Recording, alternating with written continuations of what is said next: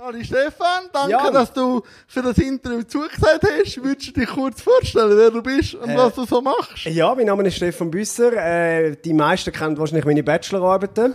Äh, die sind am bekanntesten in der Schweiz. Äh, ich mache viele so YouTube-Videos, arbeite aber auch noch als Moderator äh, beim SRF, äh, zum einen im Radio, bei SRF 3 und äh, mache noch ein bisschen Dunstigas im, im Sommer im Fernsehen. Und jetzt gerade kurz noch vor einem Auftritt, oder? Du gehst ja jetzt ins Zelt nach dem Interview schon ein bisschen nervös, oder fährt das wirklich erst beim Nachtessen an? Äh, es fängt meistens etwa fünf Minuten vor der Show an. Also, Ah, okay. Nervosität ist zum Glück jetzt so bei Solo-Shows nicht mehr so ein grosses Problem. Da ich die Shows jetzt irgendwie 75 Mal gespielt habe, äh, jetzt kann ich sie. Und jetzt weiss ich auch, also die Leute, die ja heute Abend kommen, das sind äh, Leute, die Billett gekauft haben, zu mich gesehen. Also ich gehe davon aus, die kommen in einem Good Mood. Es ist noch Freitag, das ist auch immer wichtig. Ähm, da ist die Stimmung grundsätzlich schon mal viel besser und äh, von dem her ist es eigentlich mehr Vorfreude als Angst. Aber du konkurrierst zu einem Eishockey-Match, weil nebendran spielt Zug Ambri. Darum ist es so schlecht verkauft. Jetzt ist alles klar. Nein, äh, nein, es ist tatsächlich, du ich glaube, 300 Meter weiter rennen, ja, oder? Das ich gehe eben- dort an. Du gehst eben dort an, ich nehme an, du bist Ambri-Fan, wie sich Genau. das gehört, oder? Ja, natürlich, natürlich. Also ich mache mir da nicht immer so Freude im Kanton Zug, aber ja, einmal Ambri-Fan, immer Ambri-Fan. Ambri ist ja auch wirklich ein geiler Verein, muss man mal sagen. Also jetzt, Arschkalt, aber weißt. Valascha ist, ja, das ist Valascha, äh, in Ambri. Ähm, ja, ist, ist eher ein kühles Stadion, äh, das weiss ich noch aus meinen Klotenzeiten von ganz, ganz früher. Okay. Ja, ich bin ja Kloten-Fan. Ich, also ich habe im Sport habe ich ja... Herzbro, Moment. Ja, ich habe im Sport ein bisschen Cheesy gelangt. Ich bin GC und Kloten-Fan. Das ist jetzt äh, weder das eine noch das andere in der obersten Liga. Also von dem her, ja, nein, ich kenne, kenne das natürlich dort. Das ist okay, ein bisschen. Ja, Ja. dort äh, sind wir Rallye schon angefroren, oder? Und das muss Ja. etwas heißen. Das muss dann definitiv etwas. Was machst du, wenn die Rädchen angefrieren? Ja, also, dort bin ich mit dem Vater schauen Ja. und der hätte müssen dran abpünken. Ah, wirklich? Ja, So ein und bisschen- dann haben die okay. Fans gemeint, er sei so verrückt, weil andere geht verloren er hat. Und dann hat er gesagt, nein, ich kann nichts dafür, das sind Einfach nicht verloren. fahren, das ist aber geil. Das ist eine schöne Geschichte. Nein, aber mir ist es jetzt fast ein bisschen zu kalt, äh, rein vom Körper, darum hoffe ich eigentlich aufs neue Stadion, wo ja soll kommen. Genau. Aber Stefan, wenn jetzt du Moderator bist, Radiomoderator, Comedian und dann moderierst du noch so Anlässe, was machst du am liebsten? Ja, das ist immer so eine Joker-Frage. Das ist so wie wenn, äh, ja, das ist wie wenn du Vater nach dem Lieblingskind fragst, oder? Das ist so ein bisschen schwierig zum sagen. Oder fragen wir anders, was, brau was braucht dich am meisten Zeit?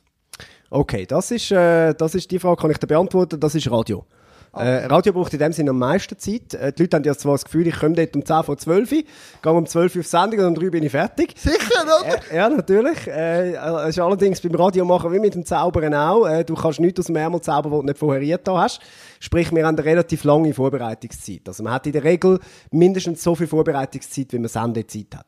Jetzt äh, macht relativ viel davon auch noch der Manuel Rothmund, mein Produzent, äh, wo ich zusammen mit ihm die Sendung mache. Und äh, nach der Sendung gibt's Debriefing, dann äh, wird gesagt, was wir gut gemacht haben, was wir nicht so gut gemacht haben. Äh, da gibt's viele Diskussionen und nachher äh, ist dann meistens auch noch ein bisschen vorbereiten für den nächsten Tag. Oder in meinem Fall, ich gehe dann meistens tatsächlich nach der Sendung relativ schnell äh, und habe die noch irgendeine Videoproduktion oder äh, bin meistens sogar auch fürs Haus SRF noch irgendwo sonst unterwegs. Also äh, ja, meine Tage sind dann schon nicht am, am Viertel ab drei fertig. Was fasziniert dich denn am äh, Radio? Immer noch? Ja, immer noch, gell? Es ist, es ist ja, es ist ja nicht der Job, wo ich, äh, wo ich jetzt wirklich viel Geld damit verdiene. Also ich mache das wirklich, weil ich wahnsinnig gerne Radio mache. Ich habe das irgendwie seit Kind. Also ich habe so mit 12, 13 habe ich so zwei Kassettenrekorder nebeneinander und da ein Lied abgespielt und dann eine Zwischenmoderation gemacht und das nächste nie moderiert und so. Und äh, man redet auch von dem, von dem Radiovirus. Und ich, ich glaube, den habe ich ein bisschen verwünscht. Und ähm, ich, ja, ich, kann es wie selber nicht so genau erklären, was, was es ist. Ganz früher bist du ja noch DJ gewesen, oder? Ja, das stimmt. Das hast du ja dann so Ich weiss nicht, wie wahrscheinlich du das herausgefunden hast, aber ja, das du! Vorbereitung ist das halbe Leben, oder? Ja, ja, ich wünschte, alle wären so gut vorbereitet, die mich interviewt. Nein, es ist tatsächlich so, ich habe äh, jemanden von, ach, ich weiss gar nicht auswendig, aber in 19 bis 2, 23, so, äh, habe ich in der Ostschweiz mich aufgelegt. Ich habe immer alle, äh, alle äh, Anfragen, die der Reto Scherer nicht hätte können machen, hat er mir an mich weitergegeben. Und dann bin ich die gegangen machen und äh, das ist eine glatte Zeit gewesen. Wobei man natürlich, wenn man sagt DJ, geht man immer davon aus, der hat so coolen Sound aufgelegt und irgendwie geile Übergänge gemacht von Hip-Hop in den Techno-Bereich rein. Äh, nein, ich habe Schlager aufgelegt und äh, ich liebe nichts mehr als Oktoberfest und... ah, äh, ja, das kann ich mir vorstellen. Es gibt ja auch eins, zwei Videos, oder? Ja, ich habe gerade den, den, ich mache jetzt so einmal im Jahr mache ich noch einen DJ-Auftritt am Oktoberfest in Zürich, äh, wo ich am einen Abend spiele und, äh, und nochmal wirklich die Sau rauslassen wie früher. Und das Jahr bin ich auch wieder gewesen und, äh, und dann vielleicht hast du das Video gesehen, was du jetzt meinst, äh, wo ich total betrunken mit dem Baschi auf der Bühne bringen heim gesungen habe. Äh, ja, das sind auch lustige Momente. Und wie gehst du mit der Energie um, wenn du so viel machst? Ja, das ist, das ist jetzt zunehmend das Problem geworden. Äh, du weißt selber, wie es ist mit Krankheitsverläufen. In der Regel wird es nicht besser. Äh, das ist bei mir auch so. Und äh, ich habe jetzt gerade diesen Sommer, habe ich das erste Mal gemerkt, gehabt, jetzt, jetzt merke ich, so ein bisschen fehlt mir langsam die Energie. Bereich. Oder Genau. Und, äh, und habe dann auch einen Stopp reingerissen, habe beim, äh, beim Radio reduziert jetzt. Seit dem Januar arbeite ich nur noch 35 Prozent, äh, damit ich einfach mal jeden Tag nur einen Job habe. Ah, okay. Weil es hat wirklich oft Momente gegeben, wo ich dann halt irgendwie am Morgen irgendwie um 7 Uhr eine Sitzung hatte mit einem Kunden.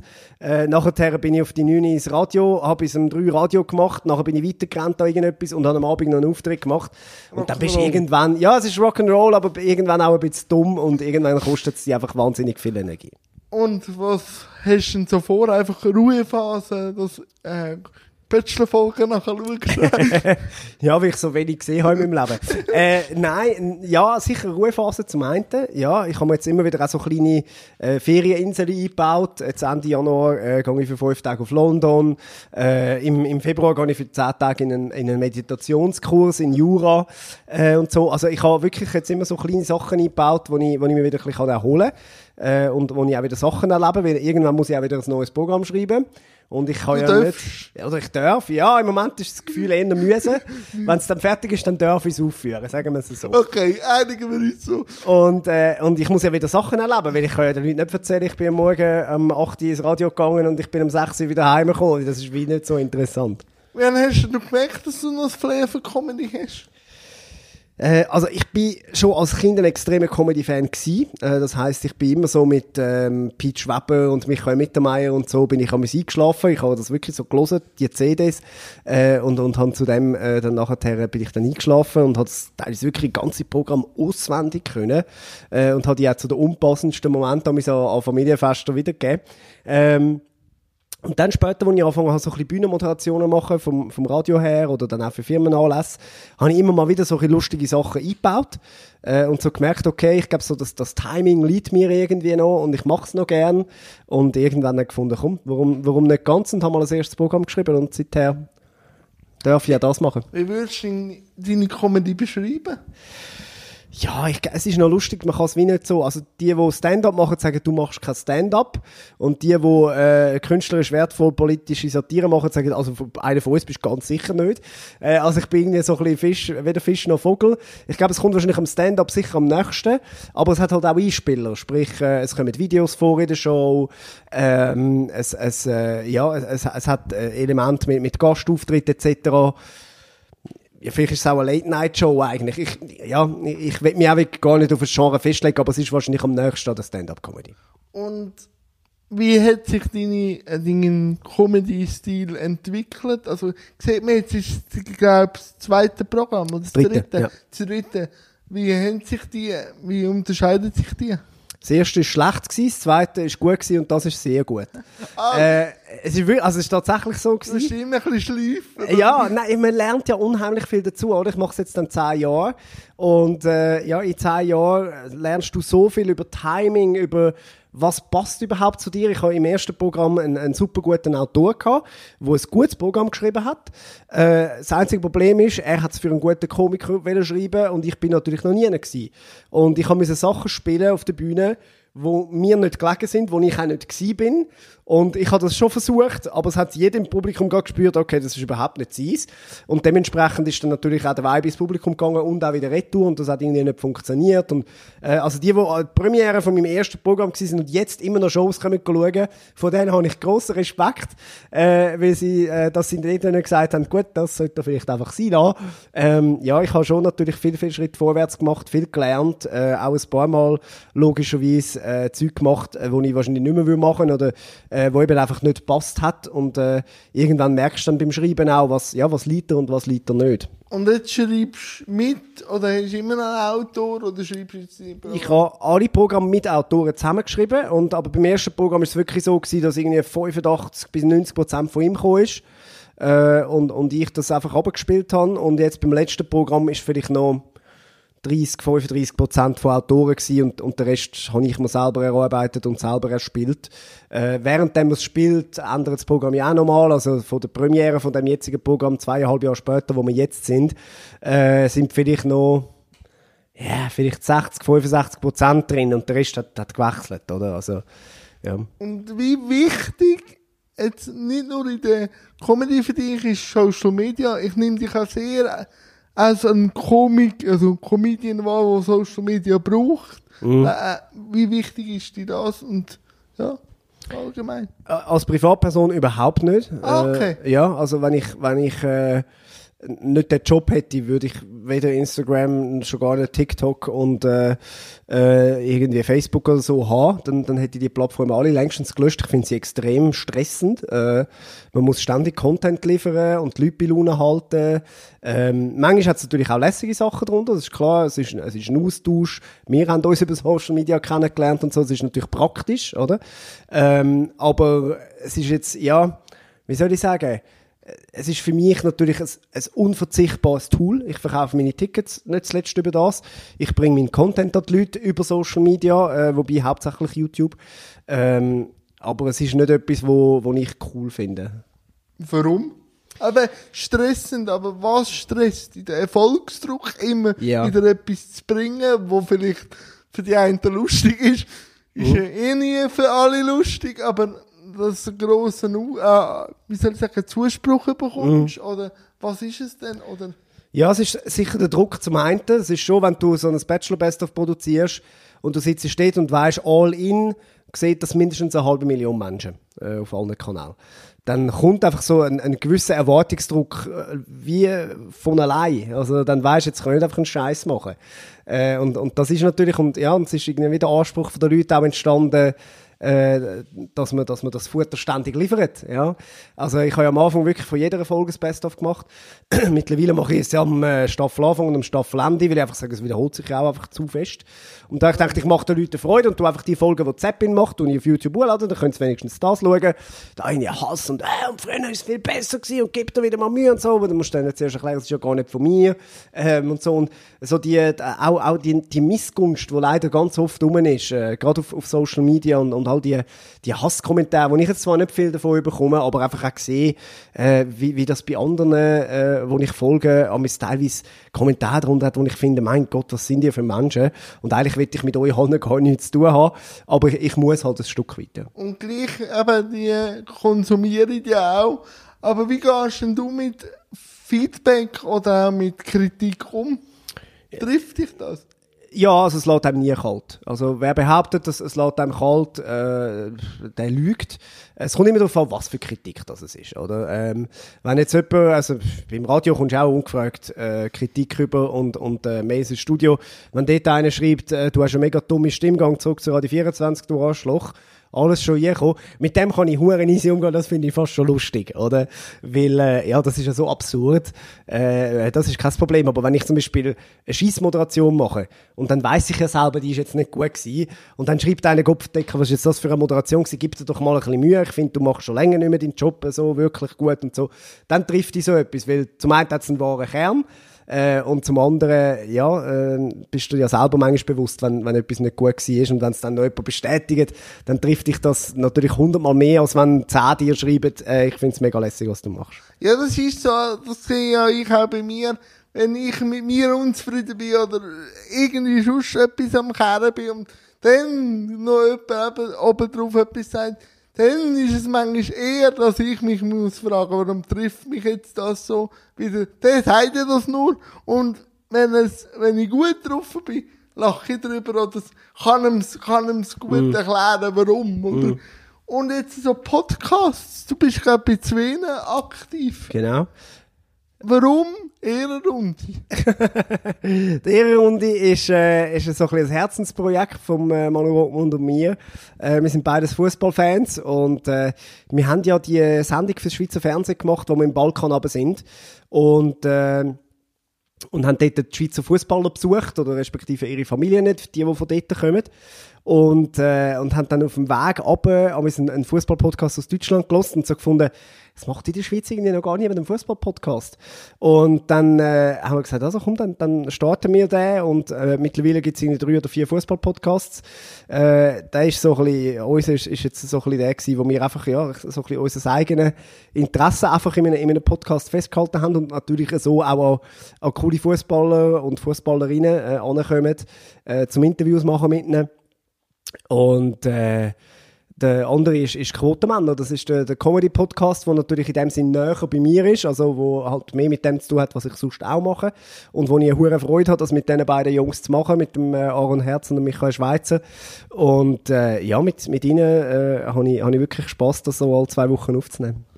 Und was ist äh, das Materium Podcast für dich? Bist du selber auch ein Podcast? Los jetzt nicht nur deine, sondern vielleicht auch andere? Also meine höre ich nicht, weil da bin ich okay. dabei, wenn sie produziert werden. Das muss ich wie nicht nochmal hören, dann weiss ich, was kommt. Äh, aber nein, ich bin ein großer äh, Podcast-Fan, gerade so im Auto bei längeren Fahrten, wobei sich es mehr auf dem Hin- als auf dem Rückweg eignet. Äh, wenn ich im Auto äh, auf dem Rückweg höre, dann wird ich immer müde und dann, dann, äh, und dann muss ich aufpassen, dass ich nicht einschlafe beim Fahren. Äh, aber auf dem Hinweg oder so höre ich es wirklich gerne mal. Ähm, ich höre eigentlich immer Podcasts, während ich Sport mache, wenn ich mal gehe, joggen oder, oder sonst noch mit angegangen. Äh, Finde ich super. Oder so am Sonntag, also am Morgen, am Sonntagmorgen aufstehen und dann Böhmermann Schulz hören, äh, ist eigentlich ein, ein, ein fixes Ritual bei mir am Sonntagmorgen. Und wenn jetzt du Freizeit hast, was ja bei dir wahrscheinlich sehr begrenzt ist, was machst du denn? Ähm, meistens mache ich mit Leuten ab. Äh. Weil, ja, ich, ja, komme nicht so viel dazu, meine, meine Freunde zu sehen. Ähm, und und äh, wenn ich kann, gehe ich auf Mallorca. Das ist so ein bisschen mein, äh, mein Rückzugsort. Äh, in der ruhigen Ecke? In der ruhigen Ecke, ja. Okay. ja. Also es ist so, äh, ein, eins, zweimal im Jahr äh, gehe ich auch einen Abend am Ballermann. Das ist meistens dann, wenn wir Gäste haben zu Mallorca. Mein, mein Papi hat ein Haus drinnen. Okay. Und darum brauche ich eigentlich nur den Flug und, und kann runtergehen. Das ist sehr angenehm. Ähm, und dann kommen dann manchmal logischerweise auch Kollegen mit und so und dann sagen die, ja komm, zeig uns doch mal den Ballermann, oder? Und dann, äh, und dann mache ich dann denen noch eine kleine Führung. Und also so mit 18 bin ich noch eine ganze Woche am Ballermann gegangen. Mittlerweile langt man so einen Abend pro, pro Jahr lang. Und ist äh, so cool. Also es ist schon lustig. Äh, es, ist, es ist eine extrem eigene, absurde Welt und je älter das man wird, mit desto mehr Distanz äh, beobachtet man es natürlich und das liefert immer wieder Comedy-Material. Ich bin vor, glaube drei Jahren ist das jetzt mittlerweile etwa her, äh, bin ich mit dem Manu Burkhardt und seiner Frau ähm, drinnen gewesen. und dann hat der Manu hat wirklich, der hat gesagt, sitzen wir einfach in einem Kaffee und dann sind wir dort gesessen und nach etwa einer Stunde hat er gesagt, ich glaube, ich habe ein neues Programm für Divertimento zusammen. Äh, das ist wirklich, ja. Weil die Leute beobachten. Ja, weil einfach, was du da siehst, es ist so, so eine absurde Welt, aber, aber, äh, aber sehr lustig. Was bringt dich zum Lachen? Sind das Alltagssituationen oder ist das Comedy?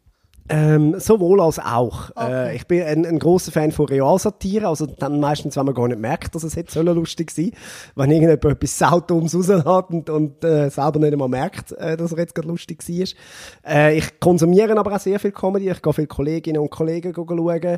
Ähm, jetzt, heute Abend, das ist für mich ein, ein persönliches Drama, äh, heute Abend ist Ricky Gervais in Zürich, äh, wo die Golden Globes moderiert hat und wo ich einen von der grössten Stand-Upper finde äh, in unserer in, ja, in unserer Generation und, und ich bin sogar schon mal in Amsterdam schauen gegangen.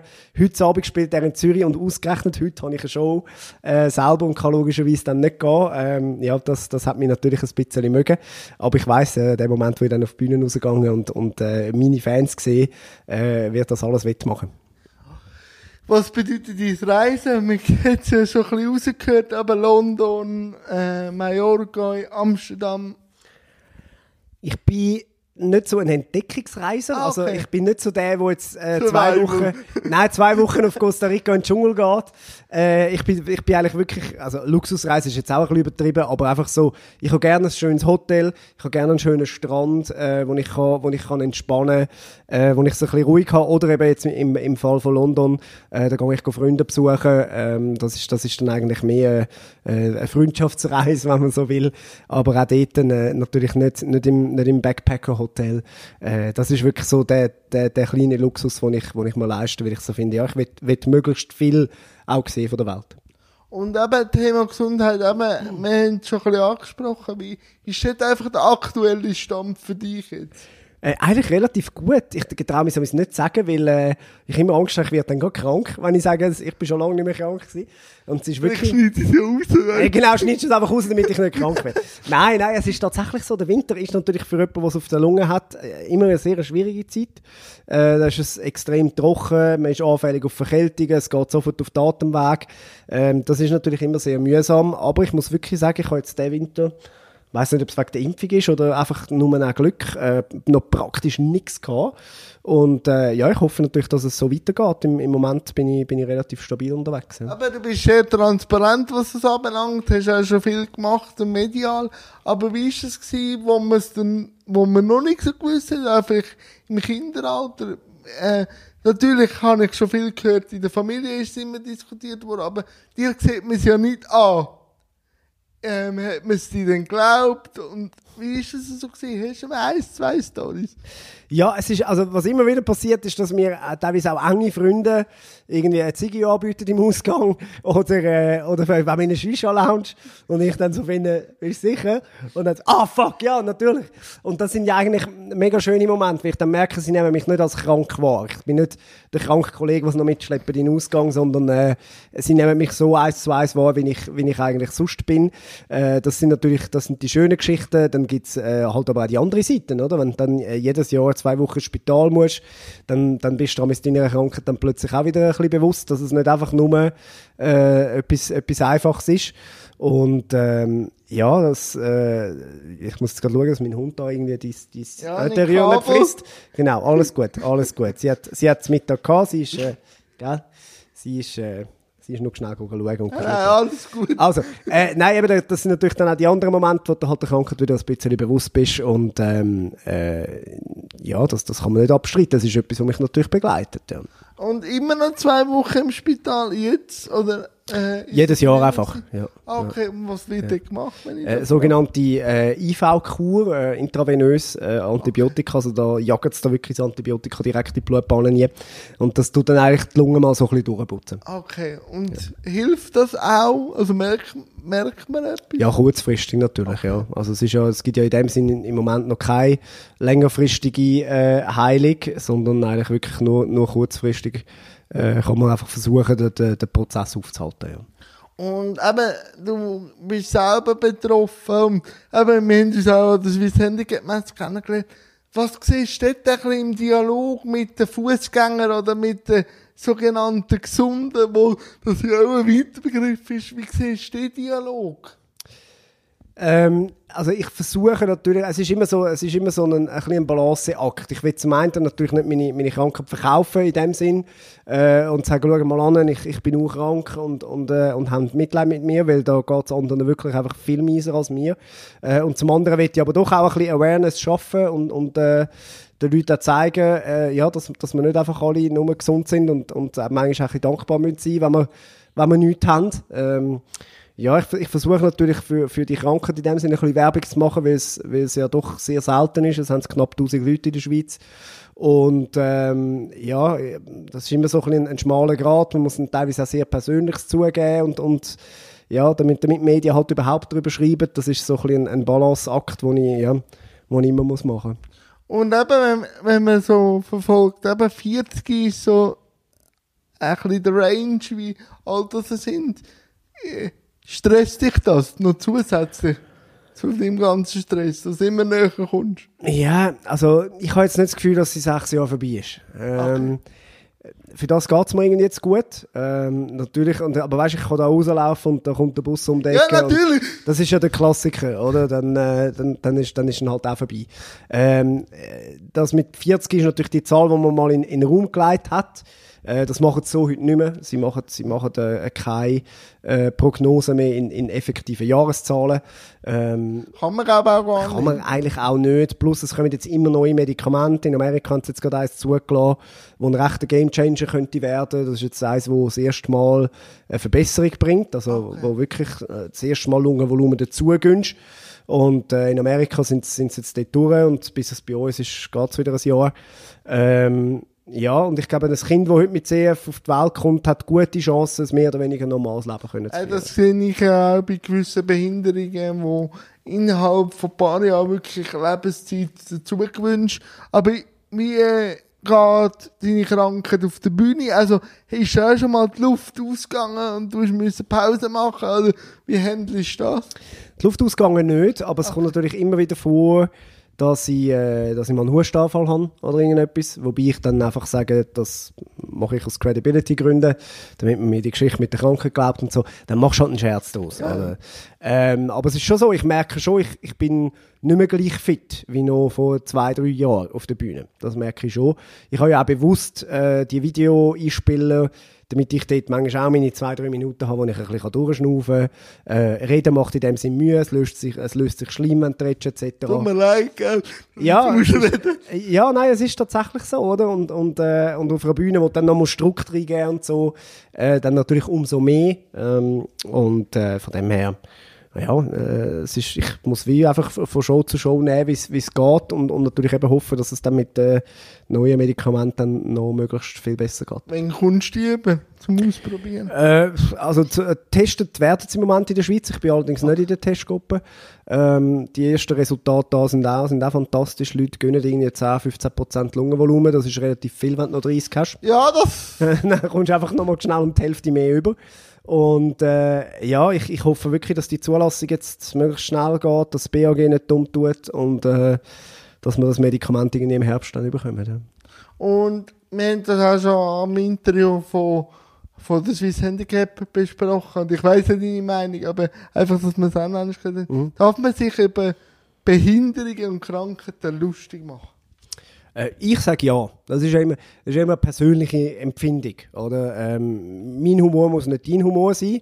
Ich, man geht ja immer von sich selber aus. Das, was man selber okay findet, das mutet man auch anderen anderen zu. Bei mir ist es ja wirklich so, ich, ich kenne keine Grenzen. Also auch wenn es um, um Humor über, über mich oder, oder meine, meine Krankheit geht. Wir haben zum Beispiel einen, einen Roast gemacht. Hat äh, die anschließend mit, mit dem Victor, genau. Und dort habe ich wirklich vorher allen Kolleginnen und Kollegen, die dort äh, mitgerostet haben, äh, habe ich explizit in einer Mail geschrieben, meine Krankheit ist kein Tabu, wirklich drauf. Also, äh, das, das, nicht mal an, sie sind auch froh gewesen um die Info, weil sie es sonst nicht so gewusst hätten, aber ähm, es ist dann lustig gewesen zum sehen. Ganz viele haben dann wirklich so die Gags gemacht, von wegen ich sterbe ja bald und so. Und das Publikum hat, das Publikum hat Mühe gehabt damit. Ich habe mich kaputt gelacht. Aber das Publikum hat gedacht, ui nein, da dürfen wir jetzt nicht lachen, oder? Wo ich so gefunden habe, schade, doch, lacht doch, das ist doch, das ist doch der einzige Weg, oder? Ja. Aber auch da, schau, es gibt Leute, also wir haben, wir haben den Joke letztes Jahr mal gemacht in einer, in einer, in einer Podcast-Folge, wo wir, ges- wo wir unsere Neujahrsvorsätze durchgenommen haben und ich gesagt habe, ich will endlich anfangen zu rauchen. Äh, der Michael Schweizer hat gesagt, ich will endlich richtig dick werden, mal über 100 Kilo. Und der Aaron sagt, ich will gerne Krankheit. Aber weißt du, so, ne, etwas Unheilbares, etwas Tödliches. Wo ja logischerweise jeder, der ein bisschen Satireverständnis hat, merkt ja, das sind ja genau die Sachen, die wir uns nicht wünschen, oder? Das, ist- das, ist, das ist ja die Umkehrform, oder? Und trotzdem hat es ganz viele, die, äh, äh, das haben sie zumindest dann auf Social Media geschrieben, äh, äh, tödliche Krankheit haben, die gefunden, das finden wir nicht lustig. Und ich persönlich finde es mega lustig, aber man muss wie auch respektieren, wenn die sagen, look, äh, mich hat's mich hat's getroffen. Allerdings, da zitiere ich jetzt gerade Ricky Gervais, äh, just because you're offended doesn't mean you're right. Also nur weil es dich getroffen hat, heisst noch lange nicht, dass du im Recht bist. Oder? Ich persönlich finde, je mehr man Witz auch, auch über Behinderungen macht, über, über Krankheiten etc., desto mehr kommen die Leute in der Mitte der Gesellschaft an. Oder? Ich finde, der Moment, wo du die halt dann auch als etwas ganz Spezielles behandelst, finde ich, grenzest du sie wie aus. Und indem du sie in Humor mit einbindest, finde ich, sind sie Teil von der Gesellschaft. Weil du bist für mich nicht jemand anders als ein anderer, wo ich Witz darüber mache. Also du bist für mich genau der gleiche Mensch, oder? Okay, du sitzt im Rollstuhl und that's it. Dann mache ich halt einen Gag darüber, dass du im Rollstuhl sitzt. Aber das mache ich ja nicht, weil ich dich will abwerten. Im Gegenteil, weil ich finde, du bist genau wie der, der nebendran steht, wo ich auch einen Witz über ihn würde machen. Ja, ich glaube, Hazel Brugge hat das mal glaub, gut auf den Punkt gebracht, wie es für mich stimmt. Man kann über alles Witz machen, wenn man nachher auch ernsthaft über die Themen diskutieren, Genau. oder? Weil dann ist er wieder Rahmen gegeben, oder? Dass man Genau. dann auch weiss, der hat sich mit dem auch auseinandergesetzt und lässt sich einfach Plattitüden raus, weil dann weiss er es gegenüber, okay, der weiss, von was ein er billiger redet, Lacher oder? gewesen jetzt sonst, ja. Genau. Natürlich, ja. Und, und Halten, eben, Haltung ist, glaube ich, wichtig. Also, eben, ich habe mich an der, an der Swiss Handicap engagiert. Das, das zeigt ja auch, dass, dass ich vollen Respekt habe äh, für das und dass ich nicht einfach komme und dann zwei Gags machen und wieder abhauen, sondern dass es mir auch wichtig ist, dass, man das, dass die Visibilität auf das geleitet wird, etc. Das ist das, was der Renato auch, auch mit der Sendung bei euch gemacht hat. Äh, ich glaube, das ist, das ist unheimlich wichtig und es kommt immer darauf an, auch ein bisschen, wer macht den Witz, oder? Also, wenn ein, ein Nazi einen Judenwitz macht, dann ist es nicht in Ordnung, weil dann bist, kannst du ziemlich sicher sein, er meint es nicht lustig, sondern eigentlich meint das wirklich diffamierend, oder? Äh, hingegen, wenn, äh, eben, wenn ein Juden Judenwitz macht, der, kann sich blöd gesagt alles erlauben. Darum kann ich auch endlos Witze über, über Krankheiten machen, finde ich, ich bin selber betroffen. Ähm, das muss man den Leuten aber auch immer wieder sagen. Und eben, wie du richtig sagst, am, am Schluss vom Tag muss, muss der Respekt geben sein und auch, ja, und auch sich mit dem Thema auseinandersetzen und nicht einfach zwei dumme Sprüche machen und, und weiter zum nächsten. Hey, ich, habe es auch gerne lustig. Ich habe schon Renato gehabt, hatte Basel Kuno. Also, darum, ich habe schon auch ein Flair dafür, wo ich einfach den, den Humor nicht verstehe, wo ich ja den Finger drauflege, ist manchmal schon auf dem Schulhof. Natürlich, ja. der, der Kontext fehlt, warum sie es brauchen, oder? Das hat ja vor allem auch nichts, nichts mit Humor zu tun dann. Nein, oder? aber ja. sie meinen sich ja dann lustig zu machen. Aber dann nützt es auch nicht zu schimpfen, sondern man probiert, also ich probiere immer zu fragen nach dem Warum. Mhm. Und dann so koppel ich sie eigentlich aus und dann müssen sie einfach überlegen Mhm. und dann fährt sich der Range auf an verändern. Ja, das finde ich ist, ist der, der absolut beste äh, Weg, das zu machen, weil ja, ich glaube, am Schluss hat ja jeder irgendwo ein Herz und, und jeder hat irgendwo äh, ein bisschen Empathie in sich hinein, bis auf wirklich ganz wenige, die das scheinbar überhaupt nicht haben. Aber ähm, Die meistens aber die Leute, ja, natürlich, aber das, die, auch die kompensieren ja nur etwas. Natürlich. denen fehlt es ja noch jemand anders. Oder? Also, das, das, ist ja, das ist ja relativ offensichtlich dann. Und, und das finde ich einen mega guten Ansatz und Weg, wie du das machst. Weil, wenn du dort hingehst und, und schimpfst, erreichst du gar nichts. Hey, oder auch, äh, das macht er immer. Äh, der Reflex erstens mal, wenn du etwas verbietest, erst, gerade erst recht und zweitens, du hast mir nichts sagen, oder? Genau. Nein, ähm, Stefan, vielleicht gibt's noch 10 Minuten, wo du etwas von mir noch willst wissen willst. Fühl dich frei.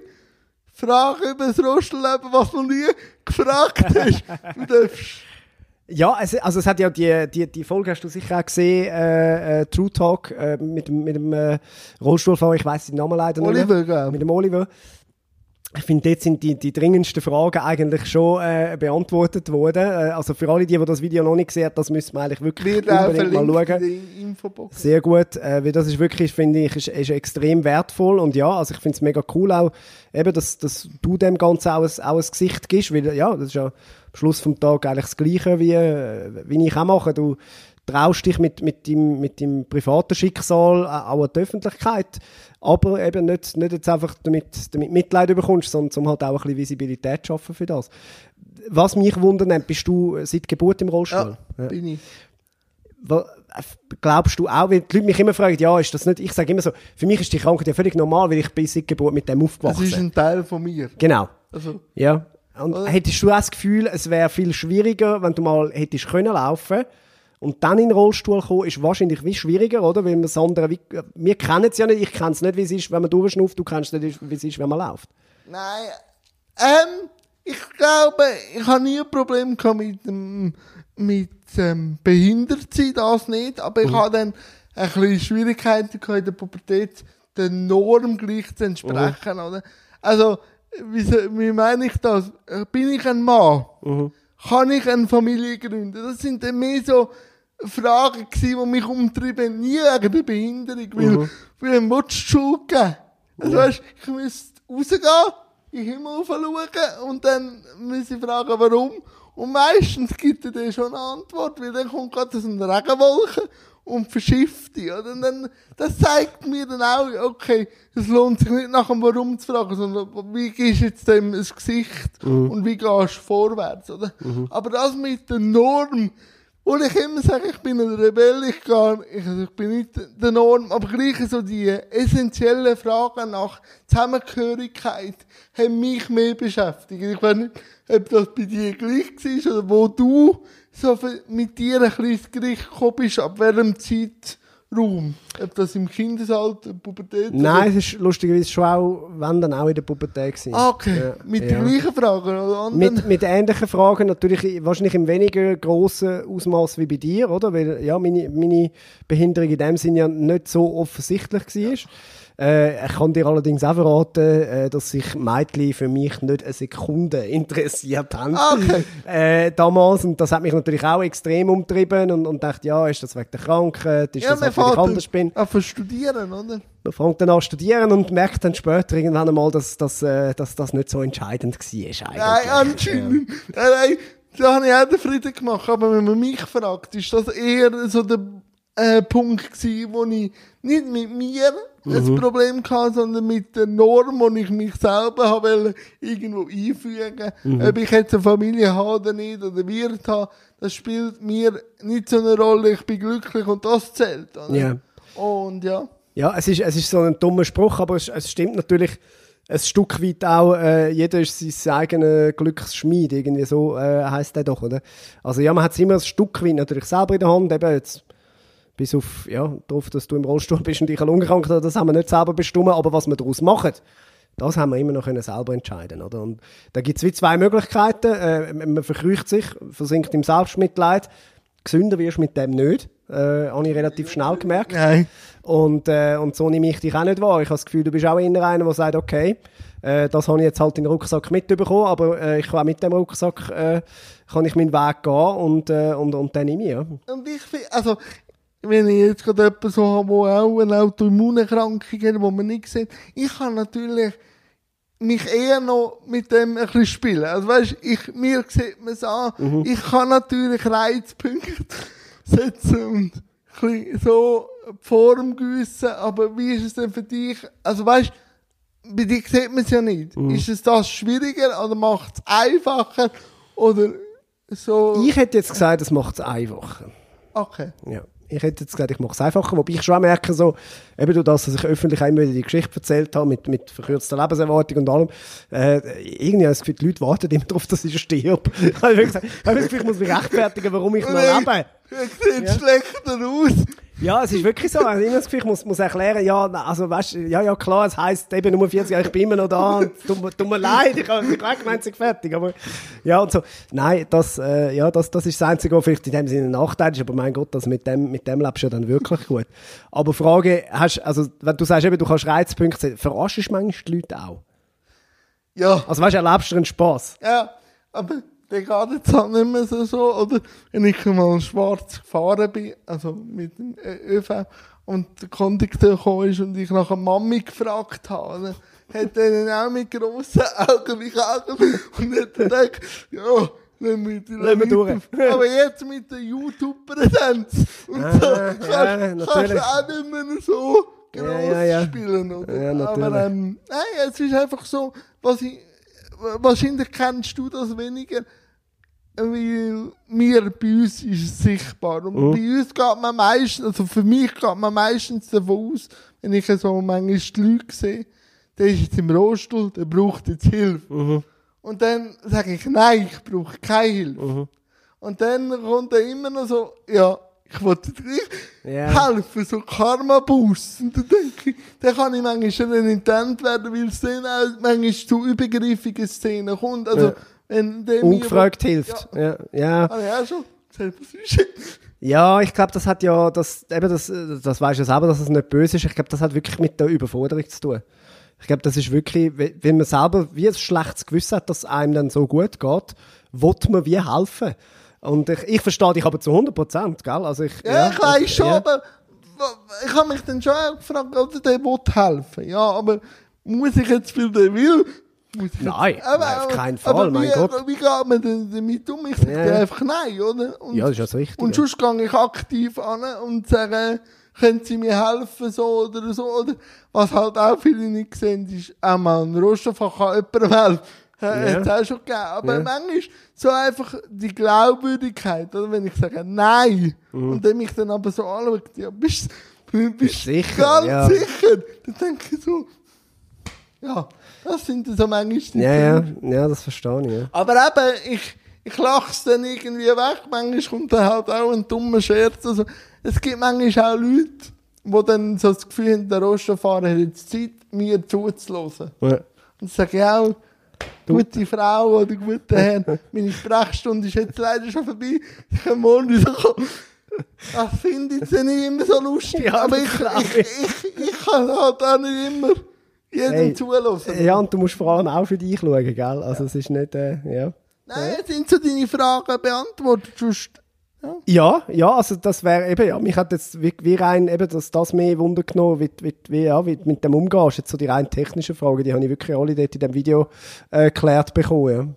Also eben, mich fragen jetzt auch noch oft wegen der Blick, ob mich die stören. Und dann sage Ja. ich, nein, die Ja. stören mich nicht, weil ich schaue Leute auch an. So. Ja. Also, aber es ist ja schon ein anderes Anschauen, oder? Also ich zum Beispiel, ich merke es sofort, ob mich jemand erkennt oder nicht. Okay. Es geht so die 0,5 Sekunden länger. Das ist wirklich so, oder sie schauen dann so zweimal. Nein, ich gehe dann, wenn es wirklich obsessiv schaut, also Ja. wirklich so, gehe ich an und sage, weißt du, eine Frage? Ja, willst du ins Auto gehen? Nein, das, das hat es noch nicht gegeben, aber dann löst es meistens das Problem. Ja, oder? klar, Dann, weil, ja. oder dann sage ich, du, ähm, wenn wir zusammen ein Selfie machen, das geht, auch. Aber nein, nein, ich bin halt wirklich der, der aktiv probiert, die Situation in den Griff überzukommen und Ja, ja. können zu steuern, oder? Wie gehen die Kinder damit um? Kinder sind super. Schon? Also Kind, eben, das sage ich auch immer, wohl gewisse, die meine Videos schauen, schon ein bisschen genervt sind, aber das muss gesagt werden. Erzählt euch Kind kein Quatsch über Behinderung. Also was ich schon alles so hatte, was gar nicht mit der Behinderung zu tun hat, oder? Der Mann hat einen Schaden. Der Mann hat, hat kranke Beine. Der Mann ist krank. Bin ich auch schon zu einer Mutter an und habe gesagt, sie, ich bin seit zwei Jahren nicht mehr krank. Ja. Sie. Ja. Warum erzählen sie das? Und sie ist rot angelaufen. Äh, Tochter hat es cool gefunden und sind dann aber abgesäckelt fast. Ja, aber ja. es gibt auch andere Beispiele, weißt wo dann sage ich, gegangen noch fragen. Und das finde ich, Ja, das ist der echt richtige cool, ja. Ansatz, oder? Dann habe ich die ganze Familie gehabt. Also, Ja. Und weißt du, was auch viele äh, nicht wissen, Kinder fragen ganz einfach, warum.